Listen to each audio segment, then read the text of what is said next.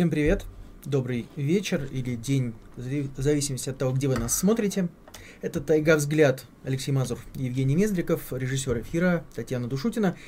Сегодня начинаем подводить итоги этой не самой веселой, впрочем, когда она была веселой недели. Призываем, как обычно, ставить лайки, делиться эфиром с друзьями в соцсетях, писать комментарии, вопросы, ну, в общем, всячески соучаствовать в тайге. Итак, о чем мы сегодня поговорим? Ну, по крайней мере, что мы запланировали, а вы пишите, что вы хотите обсудить. В России все больше иноагентов, в том числе из регионов. Рост заболеваемости и усиление контроля за масками в Москве. Э, коалиция Новосибирск 2020 выступила резко против дистанционного голосования. Ну и еще обсудим грандиозное строительство в Новосибирске. Оно сейчас ведется, по-моему, повсеместно. Но в частности, сегодня обсуждался Ледовый дворец спорта, мегапроект, который сильно подорожал и отстает по срокам, подвергся критике из-за этого. А, смотрите, давайте начнем с иноагентов. Это можно уже рубрику открывать в нашем эфире. А, вчера в неурочный для этого день было большое пополнение. Обычно выкатывают эти списки поздно вечером в пятницу – чтобы, как считается, меньше внимания СМИ этому было уделено, меньше резонанса и так далее. На этот раз случилось в среду, причем, по-моему, беспрецедентное количество сразу же э, человек и организаций в эти списки попали. Ну, понятно, на что все сразу обратили внимание, это издание «Медиазона» и проект ОВД-Инфо, оба из которых занимаются ну, правозащитной и судебной журналистикой, защитой прав э, людей, помощью адвокатской в том числе и так далее, известные э, прекрасные проекты. Ну, плюс главред и издатель медиазоны тоже признаны иноагентами. И еще 20 человек, которые были наблюдателями за выборами в проекте «Голос», тоже признаны уже раньше иноагентом. Вот эти два человек, э, в основном из, в том числе из регионов России, из регионов Сибири, два координатора, тоже попали в этот реестр иноагентов. Ну, обращу ваше внимание, что и ОВД, и Медиазона опубликовали свои заявления, просят э, поддержки, прод, обещают продолжить свою работу. Поэтому, если можете, донатьте им, перечисляйте пожертвования, читайте и так далее. А, на самом деле это может стать большой проблемой, и сейчас критерии признания иноагентами таковы, что в этот список может попасть почти кто угодно, человек даже не представляющий ранее, что он к этому какое-то отношение может иметь. Потому что доказывать в суде, представлять какие-то доказательства э, иностранного влияния, иностранного финансирования э, власти не обязаны по закону. Они сами себя освободили от этого, от этой глупой детали. Ну вот Любарский, один из признанных э, иноагентами, пишет, что у него никакого иностранного финансирования сейчас нет, не было, и что он пенсию получает и проценты по вкладам Сбербанка. Но поскольку Сбербанк недавно был признан иностранным финансовым активом, за что сняли, как мы знаем, да, по выборам, то, может быть, вклады, и, то, так, проценты по вкладам Сбербанка тоже теперь иностранное финансирование. Да, среди, э, в том числе попавших э, в этот список, э, Алексей Петров, наш знакомый эксперт из Иркутска.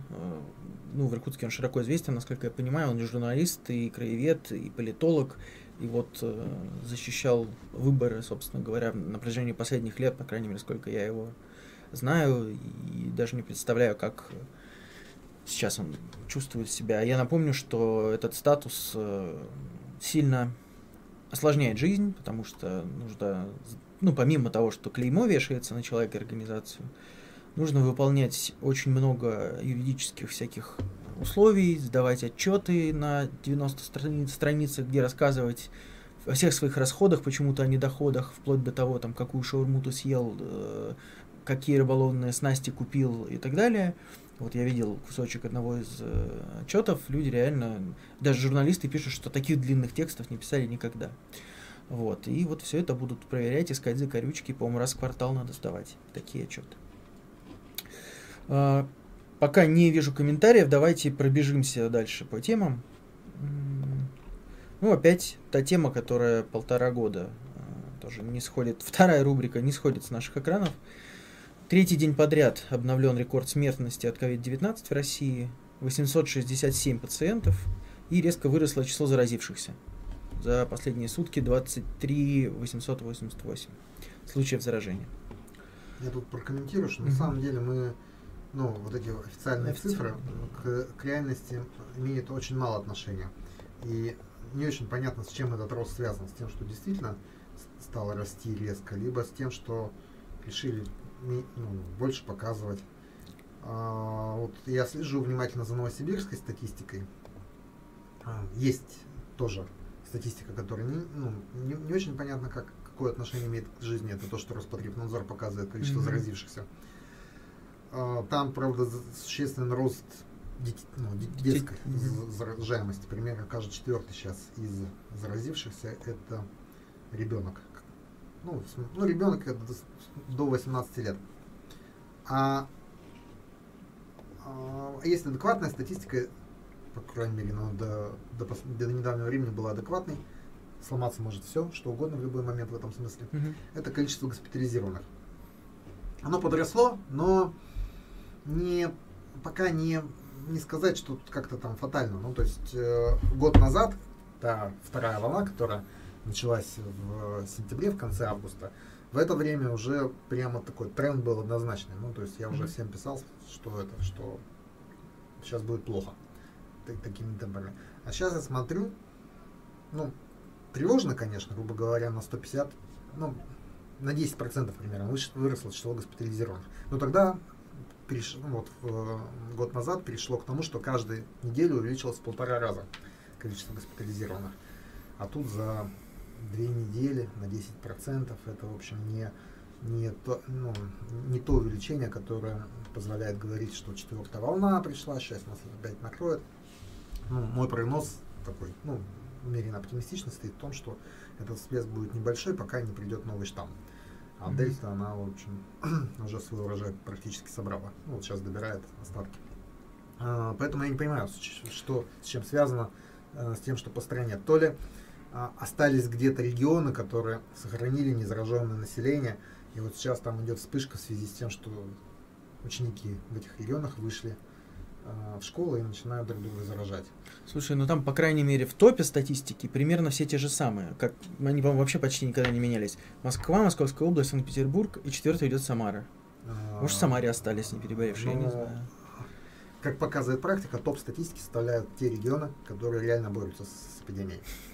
то есть, которые борются с эпидемией путем борьбы с эпидемией, а не борьбой со статистикой. И поэтому, так как статистику они показывают честно, то, с одной стороны, они сами напуганы, население напугано, и, в общем, борьба как-то идется.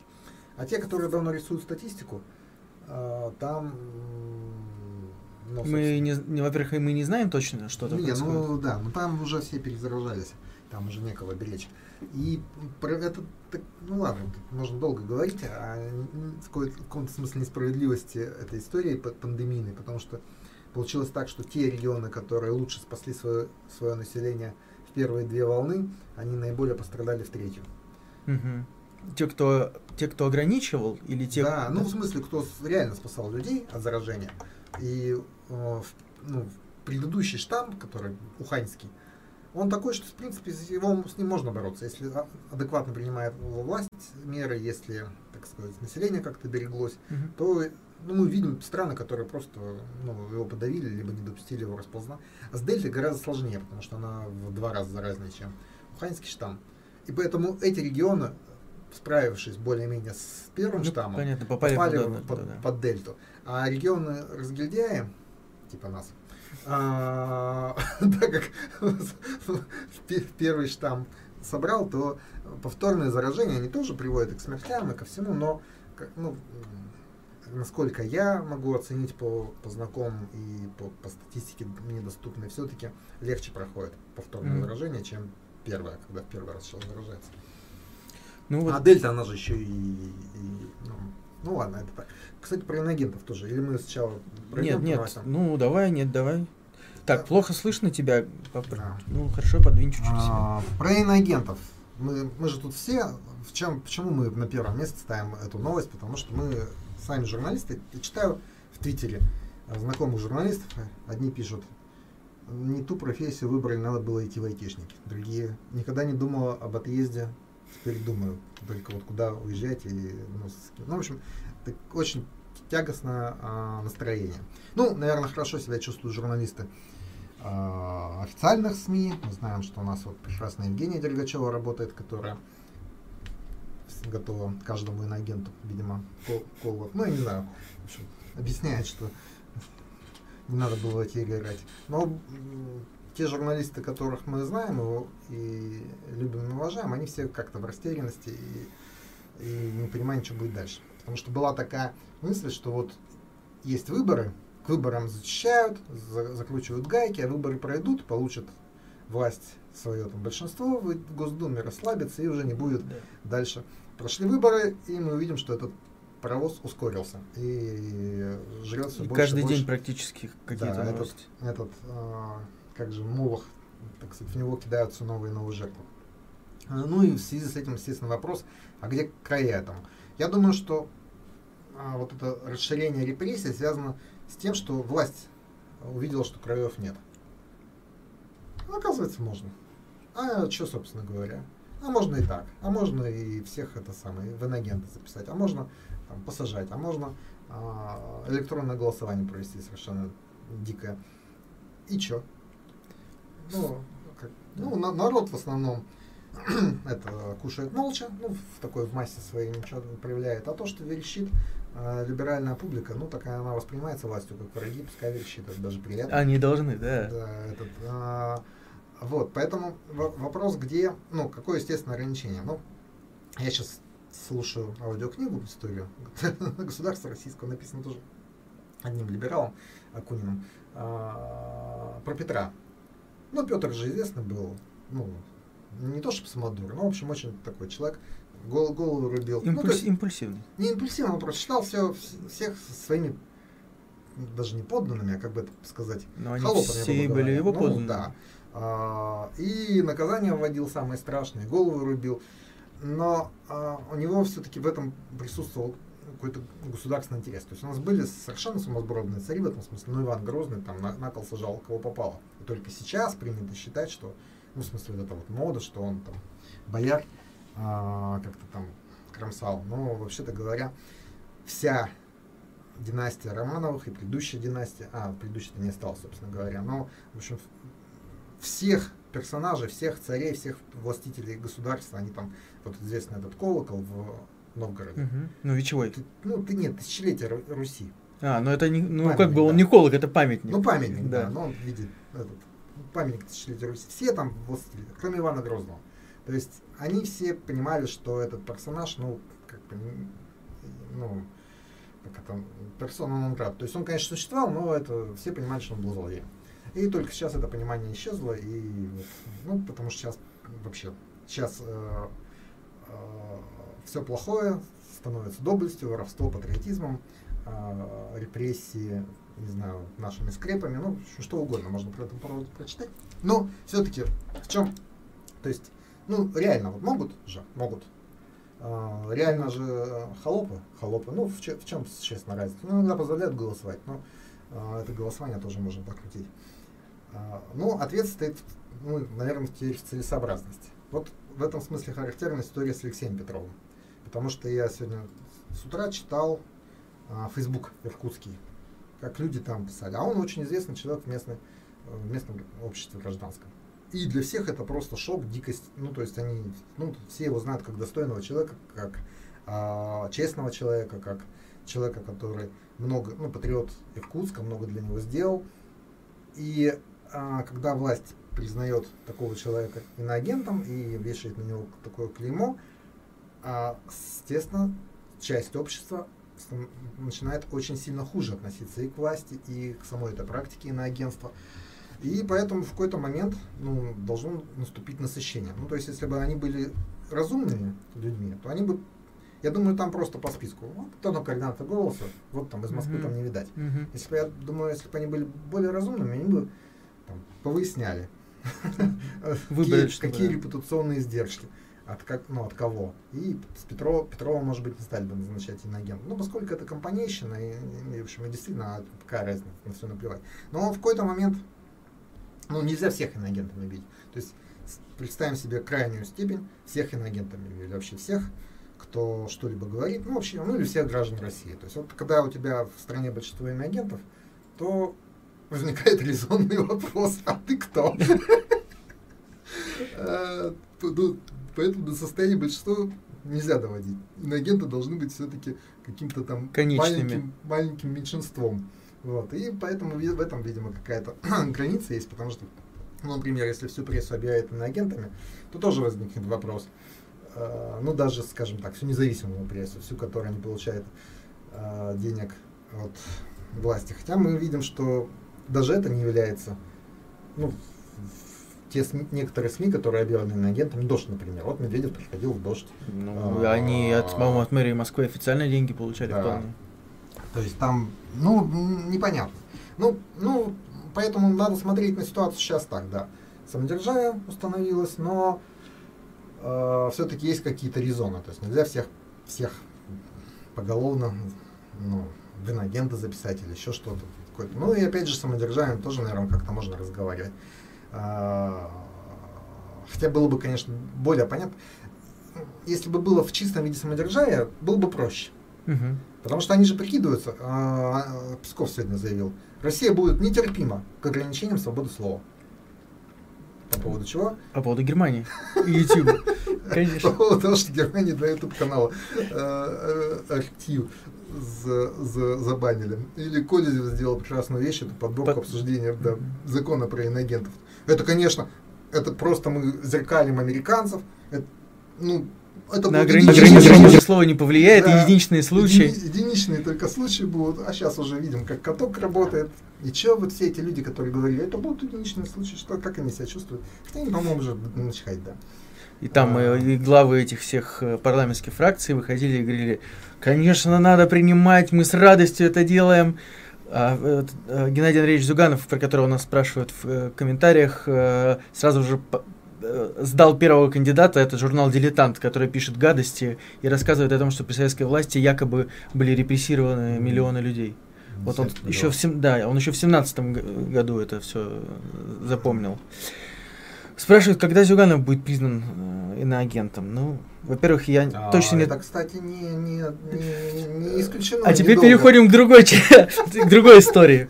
О том, как э, пять, пять дней они блокировали офис э, КПРФ. Да. А потому что после того, как разгромлены структуры Навального, так, что-то нужно произносить признанным Струк, кем? Структуры, по, структуры слова и сама, и сама фамилия никем не признана. Ну, на всякий случай. Но могли бы, если бы так назывались, могли бы быть признаны иноагенты. Да, после, после этого кто остался главной оппозицией? КПРФ. Им надо было беречь Навального, пока была такая возможность. Э, Только Рашкин понимал это, видимо, из ну, них, из всех. Ну и мало того, Э, в российской газете вышла статья большая, забыл фамилию автора, к своему стыду, про то, что нужны великие проекты.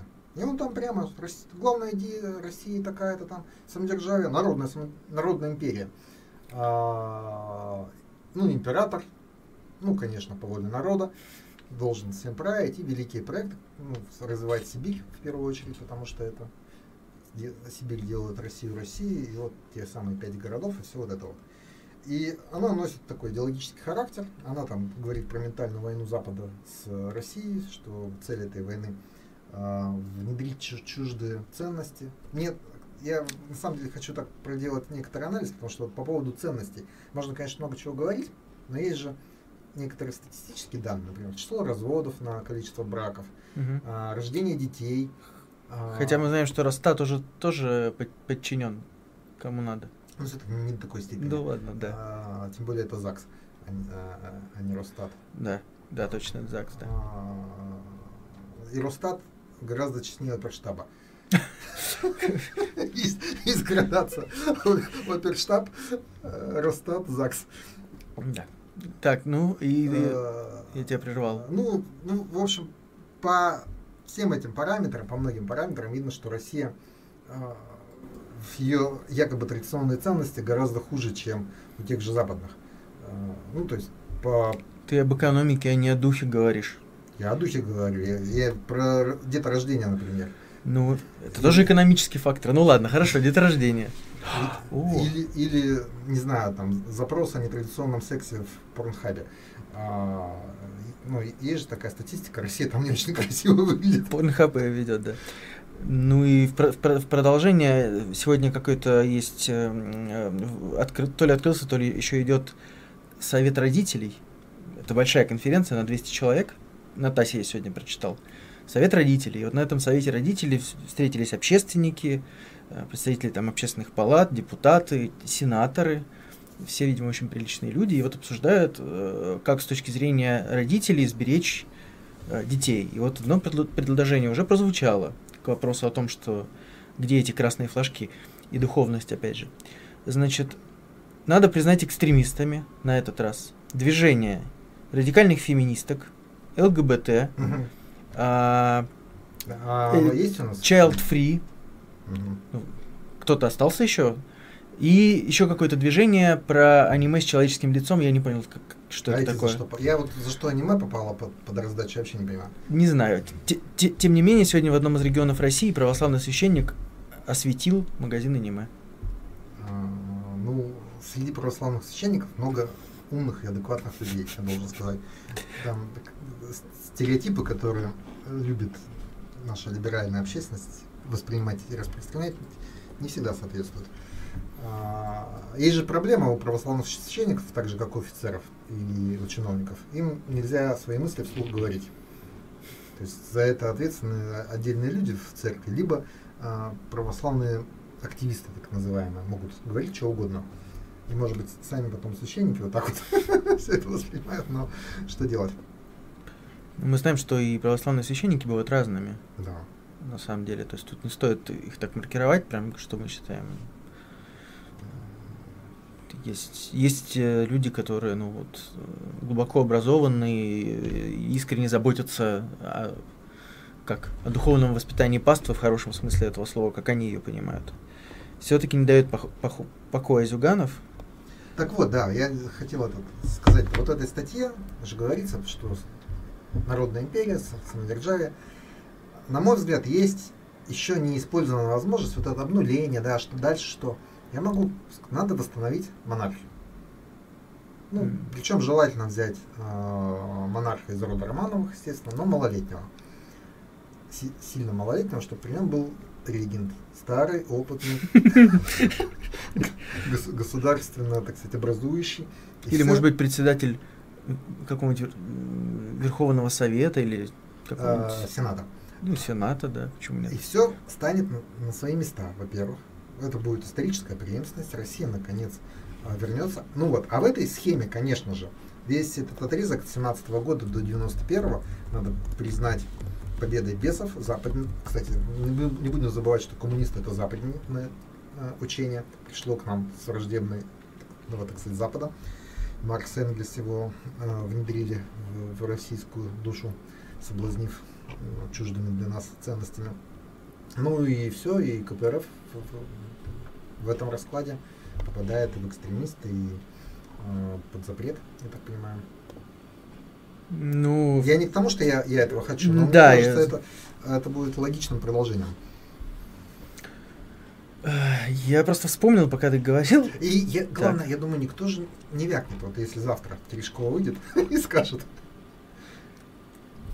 А давайте вернемся к нашим традиционным ценностям традиционному российскому государственному устройству. Так. Что, кто выйдет, скажет что-нибудь против? Ну да, будет сложновато это сделать. Референдум проведут. Ну, трехдневный.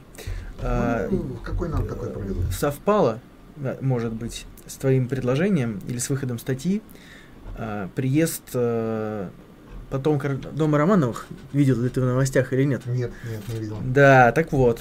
А какого? А из, из, из этой, из э, грузинской ветви, я ее и так называю. Это который у нас тут под, под, под, Георгий Михайлович, который, помнишь, а они во время Ельцина. К, к ну, реальному пон- понятно. Прав, правопреемности не а, ну, Я не про это. Я не, не, мы можем про это тоже поговорить, но я не про это. Uh, он будет венчаться в Исаакиевском соборе а, запланировано много высоких гостей, может быть и самый высокий придет. На гражданке Италии Ребекке Бетарини. Я так понимаю, что они уже женаты, но это будет именно православное венчание. Мгм. Вот. А, Вот. а, и-. Ну, в общем, он мог, мог бы зваться с тем же успехом и Багратион Мухранский, а не, не Романов, потому что его, э, среди его предков они тоже встречаются. Ну вот, его, в общем, по всем этим по всем почестям его встречают. Может, ну то есть я не видел никаких заявлений первого лица об этом или там Пескова, но вот символично. Не, ну они же какое-то время там двор, двор организовывали, эти дворянские звания раздавали. А вот, я думаю, на этом деле можно было жить неплохо. А, Мне любопытно, что никто почему-то не вспоминает, не находит того, кто сейчас, ну, по канонам считается наследником. Там, Почему он известен? там- Не, э, он известен, но он, насколько я помню, гражданин США, и Да. это и это все а, Это все меняет. меняет, да. Ну а Георгий, по-моему, гражданин Испании, если я правильно помню. Ну, там, в Испании, во-вторых, они в, в Россию приехали, а те что-то не стремятся на историческую родину, ну, в общем.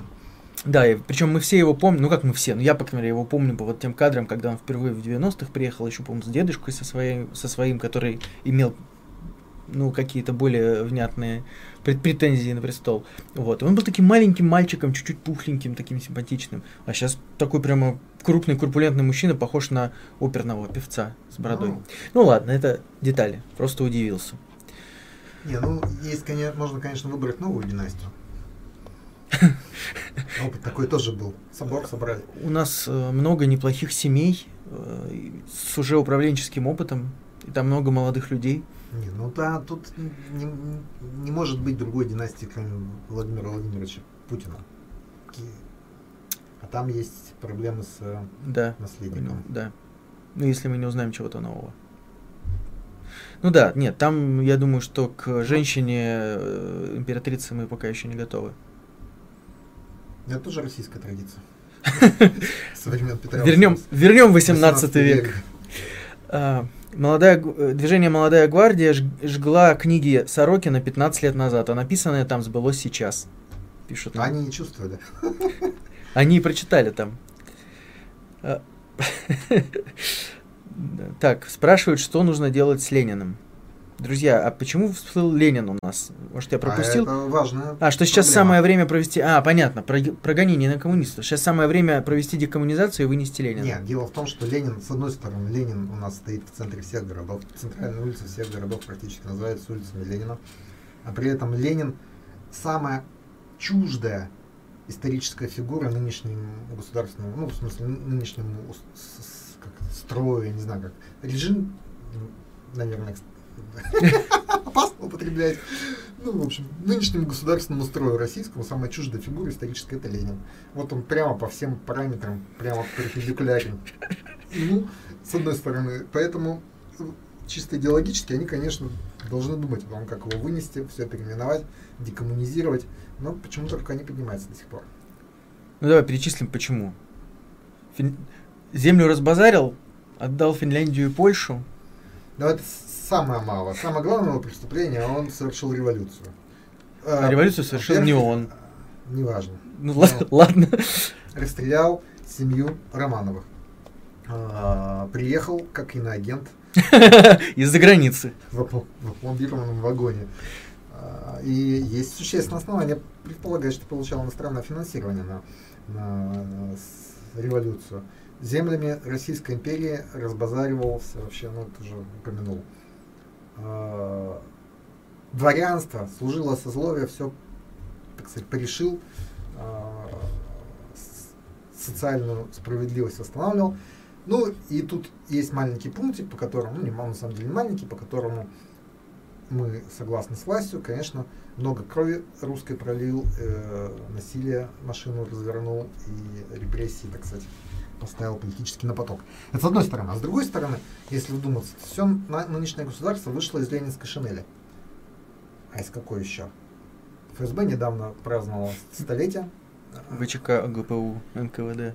То есть прямо от ВЧК берут. Это что? Это Ленинская. а, Советская армия. Советская армия, как праздновала 23 февраля, так и празднуют 23 февраля. Ну и вообще все, что у нас в государстве есть, это э, советские институты, так сказать, переродившиеся в, ходе вот этой вот 30-летней трансформации в что-то другое и в существенной степени приватизированное. То есть, собственно говоря, нынешняя Россия это есть государственный аппарат Советского Союза, э, приватизированный под частные нужды. В основном. Ну, и там Да. теперь, ну, еще как-то там, конечно, и то, что они считают государственными нуждами выполняющим. Но если присмотреться, то это тоже частное. Ну, у нас и государство, ну, и государственное много, многие используют как частное. Не, ну даже вот по этим иноагентам мы посмотрим.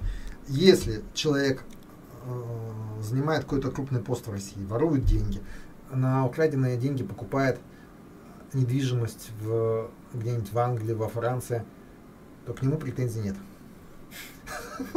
А претензии есть к самим другим людям.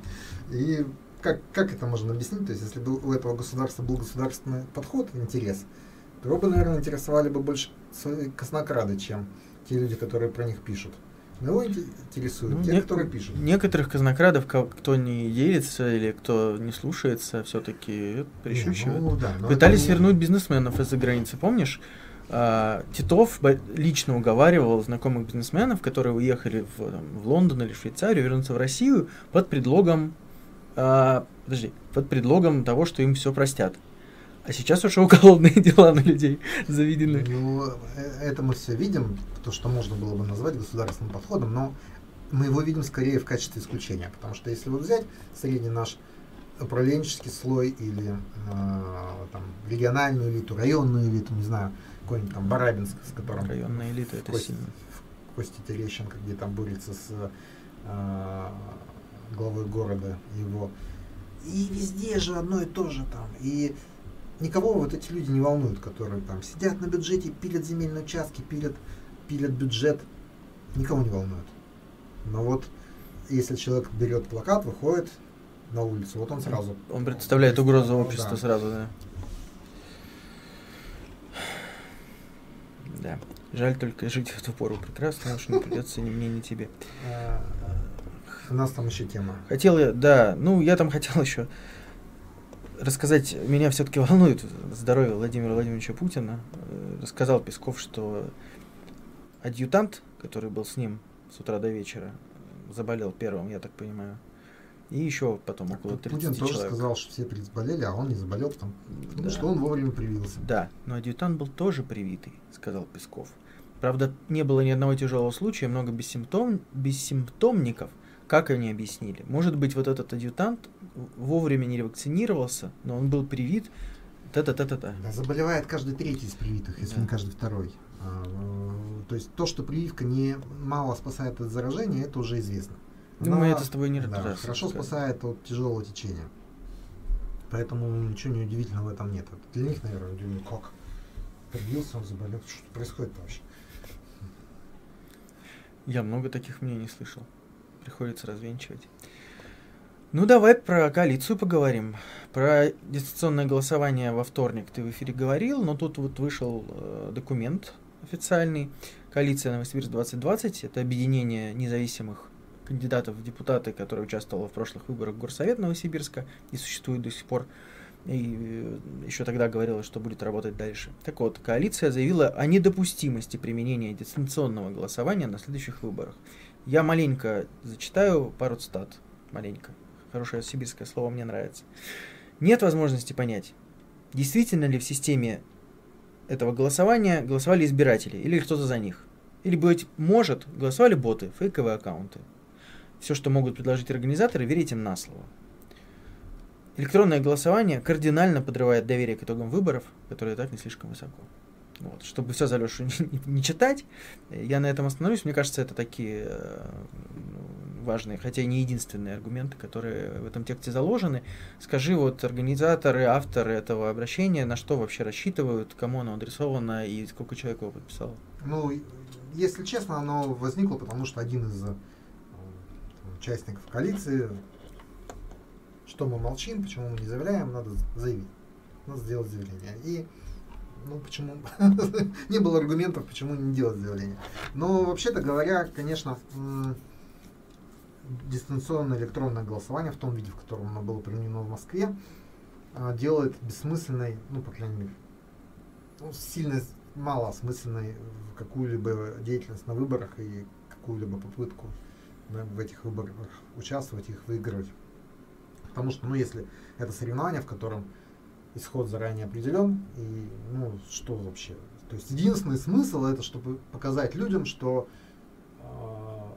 что бы они ни делали, как бы они ни голосовали, за них а, все решат. Все за них решат. То есть единственный смысл участия в выборах это а, показывать его бессмысленность. Ну, в смысле, что выборы нечестные. А, потому что ну, для тех, кто посмотрел на, на московское дистанционное электронное голосование, это и так уже очевидно. Но для большинства, может быть, еще не очевидно. Я подозреваю, что уже очевидно. А, вот. Ну, это, это с одной стороны, а с другой стороны, ну, тоже что теперь все будут рисовать выборы в сельсоветах и в, а, и в горсоветах и везде. То есть где-то есть край этому, этому безумию или, или нет. И в чем ограничение? Ну, если люди перестанут верить выборам в принципе, то власть все-таки поимеет проблемы некоторые, начиная от того, что, ну как, ну как сказать, а, будет как в Беларуси сейчас. То есть надо им это, не надо. Ну, может быть, тоже пофиг, не знаю, а может быть не пофиг. Ну, вот, вот, если не пофиг, то э, ну, вопрос легитимности выборов все-таки должен быть важным. А если он для них хоть сколько-нибудь важен, то это будет аргументом каким-то, чтобы не, э, не вводить дистанционное электронное голосование в регионах. Ну, я так понимаю, что адресат в том числе губернатор Новосибирской области, как я прочитал в конце, по крайней ну, мере. Адресаты губернатора, я не думаю, что от губернатора что-то зависит. Я думаю, что их вызывают в Москву и говорят, выводите. А, поэтому, может быть, это администрация, президент. Ну, мы тут все равно попадаем в, в ту самую схему, которую, про которую мы говорили в начале. Если оппозиция верещит, ну и хорошо, пускай верещит. Для того все это и делается. То есть, ну, понятно, что Проиг... этом, проиграли, вот и верещат. В этом смысле не, э, адресат не губернатор, не администрация президента, а адресат, условно говоря, массовый народ в той степени, в какой до него можно достучаться. Что, ребята, в стране происходит неладное, вы как-то обратите внимание. Ну, с другой стороны, что это народ сможет тоже. Но мы знаем, что, например, про то же дистанционное электронное голосование объясняется как? что оно происходит централизованно, то есть у местных властей возможность подкручивать не будет, а это будет делать э, там наверху кто надо. И этот кто надо будет знать реальный результат тоже. То есть это форма такого э, массового соцопроса, но тайного, про которого знают только наверху. Ну и в рамках самодержавия тоже, тоже вариант. То есть давайте перейдем и скажем там в Кремле, что мы недовольны тем, как управляется Новосибирск, э, например, как город. Э, ну, тема для этого, для, для того, чтобы подняться, что-то сделать. Давайте обратим на себя внимание, пусть нам дадут денег побольше, пусть автобусов побольше дадут, метро построят, не знаю. Ну да, но это может с другой стороны работать, то есть они же сейчас переписывают э, очередные там новеллы про оценку работы губернаторов. Тут тоже там посмотрят на, на, на результаты выборов, какие... Но они не, мог, не, могут, не могут сказать, что результатом оценки выборов э, деятельности губернаторов будет реальное голосование. Так а, им же сейчас это не обязательно. И ты сам говорил в, в эфире, что, как правило, губернаторов увольнять тоже не приходится, они сами уходят. То прошли те времена, когда ну, да, да. Василий Алексеевич Юрченко, у которого тут день рождения недавно был, насколько я помню, э, узнал в самолете фактически о том, что его уже уволили из губернатора. Нет, ну он э, тот случай, когда уволили по недоверию. А ну, я понимаю. Да. Сами уходят. Ну да, я, я, я говорю, ну, в последнее время нет таких примеров, ну, не, их было больше. Мало того, Василий Алексеевич, по-моему, единственный губернатор, который был уволен по недоверию, но не сел в тюрьму. Да. И еще и, отсу- и, еще и э, судился. И, отсудил, и отсудил да. да. Так что... Не, ну по нему там понятно, что совершенно не за что было. Ну, по, То есть, может быть, за было то, за что. За то, в чем обвиняли. Но, но не за то, в чем обвиняли, да. Да. А это часто, кстати, так бывает. Вот, цепляются за, за что-то, и все, а там все остальное по совокупности. У нас, помнишь, и к делу Солодкиных было много вопросов, и... Да, особенно к делу Хвана. Да, к делу Хвана. Там тоже ущерб в итоге нашли. Да, прекрасный. А, сегодня, кстати, приговор по зимней вишне в Кемерове. А, там признали пожарных халатными, а руководителей торгового центра в... Ну, в общем, в, забыл, как называется статья, в том, что они позволили людям умереть. Оказание услуг, по-моему, при приведших к смерти людей. Вот так, по-моему, это звучит. А, да. Ну, это тот случай, когда мы не знаем и вряд ли узнаем, действительно они были виновны. То, ну, то есть в таких громких случаях государство всегда находит виновных, да. но не всегда тех, кого надо.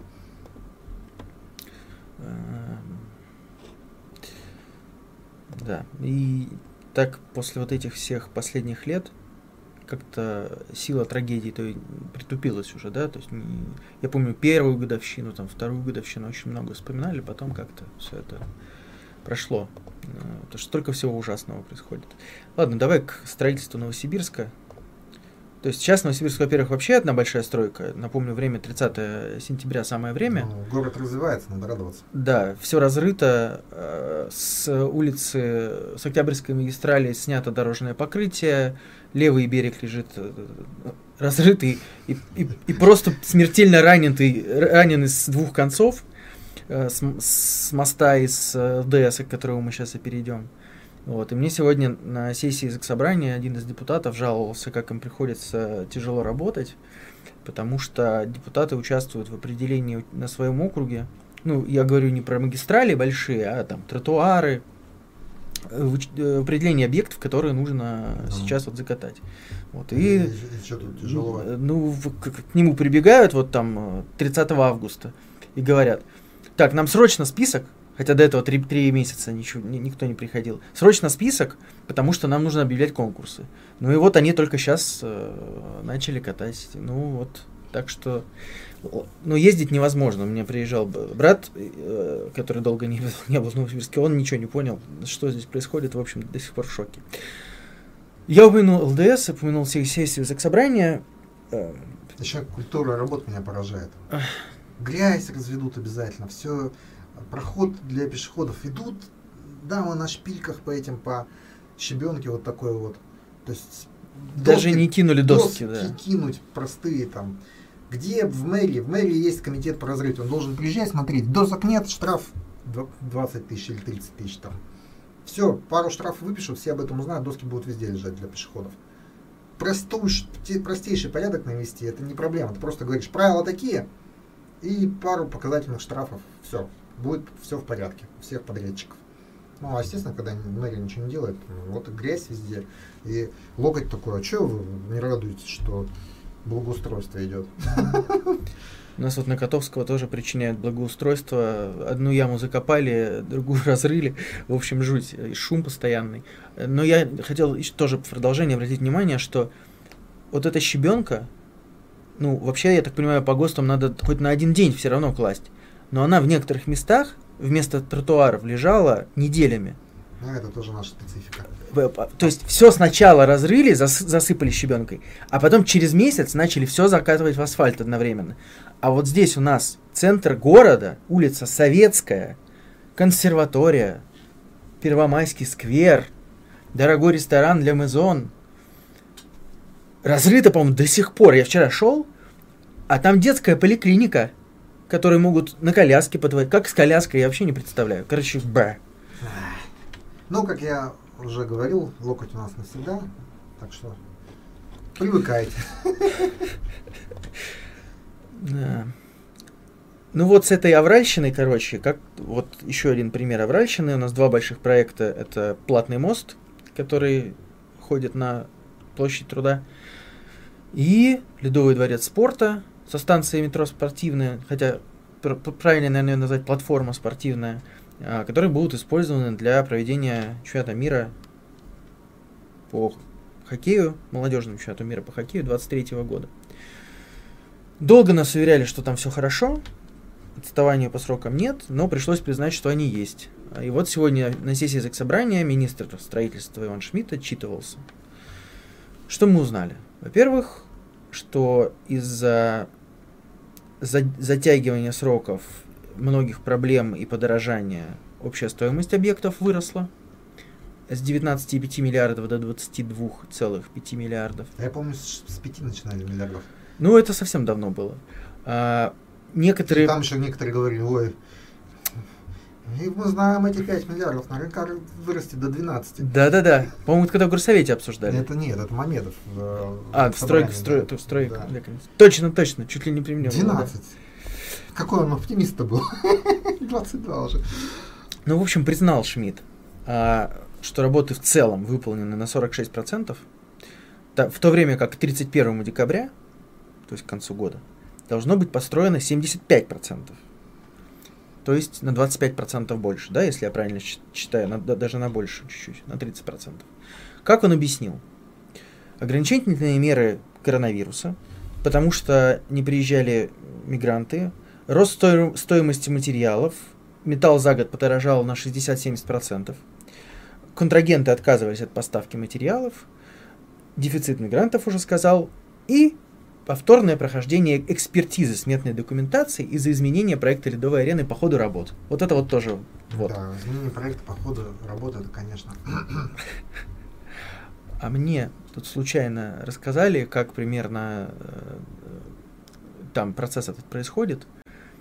Во-первых, все, многие подрядчики, ну, просто один из строителей рассказывал, некоторые подрядчики, это просто фирмы-однодневки. Они на конкурсе выигрывают, дают миллион, с остальными 10 миллионами уезжают и все. И, как бы, и работ нет, и приходится искать нового. Ну, тут просто кидают и рабочих, ну, и самого. Это воровство. Да. И я думаю, что... А, дают миллион раб- рабочих? Да, да, да. Ну, там какие-то работы начинаются. Вот. Я думаю, так, что... подожди, они им деньги разве не в конце должны выдаваться? Ну, может, это аванс, я не знаю. А, э, есть понятие такое, что деньги, в том числе на, на, ну, как бы на покупку материалов, там, на все остальное, тоже же должны даваться. Я не вдаюсь, под, не вдаюсь в подробности, потому что я точно не знаю. Просто вот рассказываю, что э, сами рабочие об этом э, думают. И в итоге они тоже сами оттуда бегут. Теперь работают перевозчиками. Ну, как мы уже говорили, там, по-видимому, принципиальным является закрытие теплового контура. Но это не по-видимому, это сегодня министр сказал, что если не закрыть тепловой контур, то есть остеклить, а потом уже давать отопление, ну, чтобы можно работать зимой. А, это основное условие соблюдения графика. Сейчас, это официальный ответ министра Шмидта Тайге Инфо, сейчас 5% остекления. остекления, 5% остекления. Вот насколько они быстро его сделают, до, до холодов успеют или нет. Я посмотрел сайт Омск-Арена, у них есть сайт, на этом сайте есть... А, мы забыли сказать, что в Новосибирске и Омске будет проходить да. чемпионат. А, на этом сайте есть каждый месяц отчет о проведенных работах, о ходе работ. Пять камер в режиме реального времени можно посмотреть на ход строительства. А, найти сайт строительства Новосибирской арены мне не удалось. Ну вот, так на этом сайте, ну где-то существенная часть закрыта, ну половина, мне кажется. Правда, непонятно чем, потому что с камер не очень понятно. Ну, может быть, со стекла не содрана эта, как его, упаковка. Uh-huh. Ну, в смысле пленка. То есть, такое ощущение, что закрыто не стеклом. Но в принципе, есть же такой вариант натянуть полиэтилен на нашу ледовую арену и дать тепло, пока... Какой-нибудь сверхпрочный, да? Ну, даже не сверхпрочный. Ну, с... ну общем, какие-то в общем, лучше варианты, полиэтилен, да, чем без... Вари... Какие-то временные варианты есть зимой даже. И в том же ответе, по-моему, говорится о том, что они тепло хотят дать в декабре. Да, да, да, да, постепенно. Это тоже удивляет. Ну ладно. То есть что, а до декабря можно остеклять? Может быть, они рассчитывают, что не будет э, низких температур и снега. Не знаю. Это не уточняется. Я не видел, по крайней мере, уточнений, почему именно в декабре. Ну, я думаю, мы увидим в ближайшее время примеры, как сказать, примеры строительного героизма. Ну, конечно. А, сейчас работает, это тоже, это сейчас тоже официальные данные, э, сейчас работает 500 рабочих, собираются довести до 700, и где-то я даже видел, что заключенных собираются привлекать. Ну, в общем... студентов. Ну, а в Омске работает 1100, ну, 1200 почти. Ну вот. Ну там, правда, я не знаю а, вместимость и разница в, в обширности проектов, конечно, но вряд ли в два раза. Ну вот. А, и еще, когда я сказал, что разбирали эту тему в заксобрании, ну ее так разбирали. То есть доклад был выслушан, ну какие-то пожелания, что давайте поднапр- поднапрягитесь. Потом выходит один из депутатов, я его спрашиваю, а что как-то вот мягонько так, совсем. Он говорит, такая, я сейчас переведу на русский, ну такая, что толку-то? Они же все равно быстрее не, не, не сделают. Вот, примерно вот так. Не, ну, так. Ну, ну да, тут, тут депутатам проявлять строгость бессмысленно, потому что все понимают, что срыв э, очень чреват для всех причастных. И, И в том числе и для тут- некоторых депутатов наверняка. И, и тут депутатская суровость, ну, никак вообще не, не скажется. Ну, так, ну, я думаю, что степень ответственности понимают все. И то есть это как раз тот случай, когда мы будем видеть, что власть реально пытается решить проблему, как может, как умеет. Ну, А это вот потому что получится? прес- ну, это потому что государственный престиж, особенно зная, как относится первое лицо государства к хоккею, если, не дай бог, они эту стройку сорвут, ну нет, им не дадут просто сорвать. Они высадят здесь десант какой-нибудь, быстро все сделают, проведут и закроют А, опять. Арми- армейский А, строитель. Да, запросто Шойгу привезет и все. Вот. И по словам Шмидта, за ним лично, его лично контролируют, то есть есть посуточный план, и по итогам недели этот посуточный план контролирует глава Минстроя федерального. Вот. А тем более, тем более, что все же боялись, что, ну как все, те, те кому интересен этот чемпионат, ну и чиновники, боялись, что у Новосибирска заберут большую часть в Омск, да. потому что он более готов, э, ну и вообще. Ну, Третьяк по этому поводу сказал, что все нормально, ничего забирать не будут. Да, да. И вот кто-то из Минспорта Новосибирской области тоже сказал, что уже предварительный график готов, что открытие и закрытие пройдет в Новосибирске, полуфинал и финал в Новосибирске. И, и российская сборная будет играть тоже в Новосибирске, а не в Омске. Поэтому тут уже облажаться вообще, вообще никак Не, ну я думаю, что скорее всего доделают. Ну, ну в, в очень напряженном графике, И за очень большие деньги. за очень большие деньги и с, возможно, с какими-то там дефектами. Так. Ну вот там э, конструктивные, неконструктивные замечания от э, пользователей. Во-первых, пишут про декабрь, что бетон можно лить до минус 20. А бетон уже отлит весь. А, во-вторых, вместо остекления будет полиэтиленовая пленка, а вот кровля это да, ну, то есть кровлю, я так понимаю, кровлю сделали. сделали.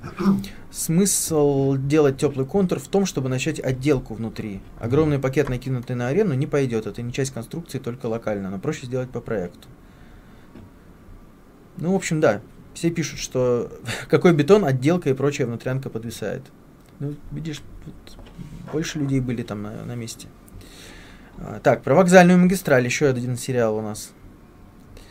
Я решил вспомнить, что я председатель комиссии по транспорту общественно-экспертного совета по вопросам градостроительной политики при мэрии Новосибирска. Звучит так, что, знаешь, я так даже выпрямился. И на следующей неделе мы будем обсуждать эту вокзальную магистраль. Меня добило, ну, добило... То есть тебя пустят в мэрию. Ну, во-первых, это не в мэрии происходит, во-вторых, меня пускают в мэрию, нет такой проблемы. А в-третьих, а, меня додавил этот пост Поповского о том, что убрали пешеходный переход. На вокзальной магистрали. Да, на вокзальном. Правда, потом оказалось, что его не убрали, а перенесли на 10-15 метров ближе к вокзалу. Я не, искренне не понимаю, зачем. Зачем они это делают? И это же очень неудобно. Тебе придется пройти лишнее, Да. и потом еще лишнее. И там проще, там еще второй переход есть дальше тогда уж. Ну, в смысле, они... Ну, в чем логика? Э, Зачем оставили... Вот тебе вопрос для комиссии. Зачем оставили разбитую плитку и бордюры под малой архитектурной формой на перекрестке Советской и Вокзальной? Как-то так. Лучше бы все вровень одинаковой плиткой уложили. Ну, это тоже вопрос. А, как- разговаривал сейчас с каким-то асфальтчиком, не будет велодорожки на вокзальной. Будет техполоса для дорожников. По ней, наверное, можно ездить шириной сантиметров 40. Вот у нас прямо народные корреспонденты сегодня работают Ага, вообще ага, как надо. ага. Вокзальная магистраль. У тротуаров новые бордюры с занижением. Выше, чем раньше были просто бордюры. Рабочему указал на это. Вот все неравнодушные. Рабочему указал на это. Он насыпал сам асфальта или земли. Стало получше. Вот нельзя сразу нормально было сделать. Кстати, у меня во дворе тоже был такой при- э, пример, когда делали, асфальтировали у школы кусок э, асфальта, ну как асфальтировали, асфальтировали кусок, участок тротуара, и так за- заасфальтировали, что там остался вот такусенький э, неасфальтированный участок, который как раз по дороге, по которому люди ходят. И пришлось вот просто обращаться к этим рабочим и говорить, а ну, вам сложно вот 3 сантиметра туда положить, чтобы там грязи не было, еще чего-то. Тоже так тогда сделали, все сказали спасибо большое. Ну или как у нас убирают э, улицу Ленина, допустим. Этот арендатор убирает, этот не, не убирает, и всем все равно, как бы, кто это контролирует. Так. Как, как Я вы, пришел Алексей, к- как да. вы, Алексей, такое допустили-то с вокзальной магистралью? За неимением никого другого ответственным будешь ты. Да, я, конечно. Нет, да, с этой комиссией же проблема в чем? Почему я перестал собирать? Я почитал, сколько из предложений, решений комиссии не то, что было реализовано, а дошло хотя бы до утверждения советом в целом. Ну, а про реализацию вообще молчу. Посмотрев на КПД этой деятельности, я всплакнул и решил не отвлекать уважаемых людей от их Своими. за- забот с это, сбором комиссии. Хотя была история, когда, помните, обсуждался пешеходный переход над, этим, над Марксом. Ну, Лыщинского. Лыщинского, да, и мы выступили, что не надо его делать. Его таки не сделали. Но, правда, я думаю, только по той простой причине, что денег на него никто не дал. А, хотел умное что-то сказать, но, но, но забыл. А, друзья, а, сегодня, мне кажется, ваши комментарии даже интереснее, чем, чем, чем, Чем- чем, наши. наши. да. Что-то, что-то новое узнаем. Пишите еще, пожалуйста, если есть что обсудить. Почти час мы работаем. Вот. Ну и если кто-то из вас лайки не поставил, то, пожалуйста, welcome к нам. Давайте пробежимся, может что-то случилось, пока мы тут сидим, а мы ничего не знаем. Третья фаза испытаний «Спутник-5» с участием людей старше 60 показала безопасность и эффективность, заявил Михаил Мурашко. Ну, Это единственная новость про эффективность наших вакцин, которую я готов поверить. а, так, что еще? Роман Доброхотов. Вообще непонятно, зачем было так ложаться с пиваком после того, как ну, прекрасно зашел спутник. Ну, видишь, я думаю, что, во-первых, они же разрабатывали примерно параллельно, хотя и спутник был раньше. А во-вторых, я думаю, там борьба ведомств была. Ну, борьба ведомств, борьба ведомств, но в тот момент, когда стало ясно право. Сейчас говорят, что пивак ни в столицах никому не ставят. Местные Минздрав посмотрели на статистику ковидариев и пришли к правильным выводам. мгм. А ну, остальную Россию, конечно, не жалко. Ай. А у тебя кто-нибудь из знакомых вот в последнее время вакцинировался? Были случаи пивака? Нет, ну у меня были случаи знакомых знакомых смерти после, после прививки пивака. И бывает случаи смерти после спутника, конечно. И- Но, но соотношение, как это сказать, количество людей, привитых пиваком, гораздо меньше. Ну, ну, в общем, ладно, не будем углубляться. Да. М- Я пока не встретил ни одного ни одного факта, противоречащего утвержде- следующему утверждению. Пивак не работает вообще. А,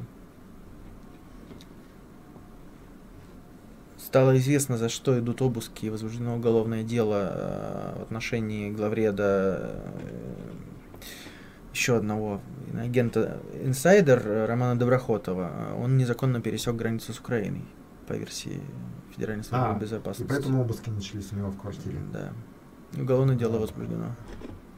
Кстати, тут интересно, одновременно некая Ракова, ну, которая вице-президент Сбербанка, на нее А, Которая из Миноб... из Мин... бывший Минобр, да, Да. на нее возбуждено уголовное дело, потому что она проводила какие-то конкурсы, и 50 миллионов пол- получила фирма, которая была с ней аффилирована, и вроде как ей этой фирме списали эти 50, ну, в смысле, по липовой отчетности эти 50 миллионов списали. Ну, в общем, следственные органы считают, что имело место мошенничество. Так эта Ракова тоже исчезла.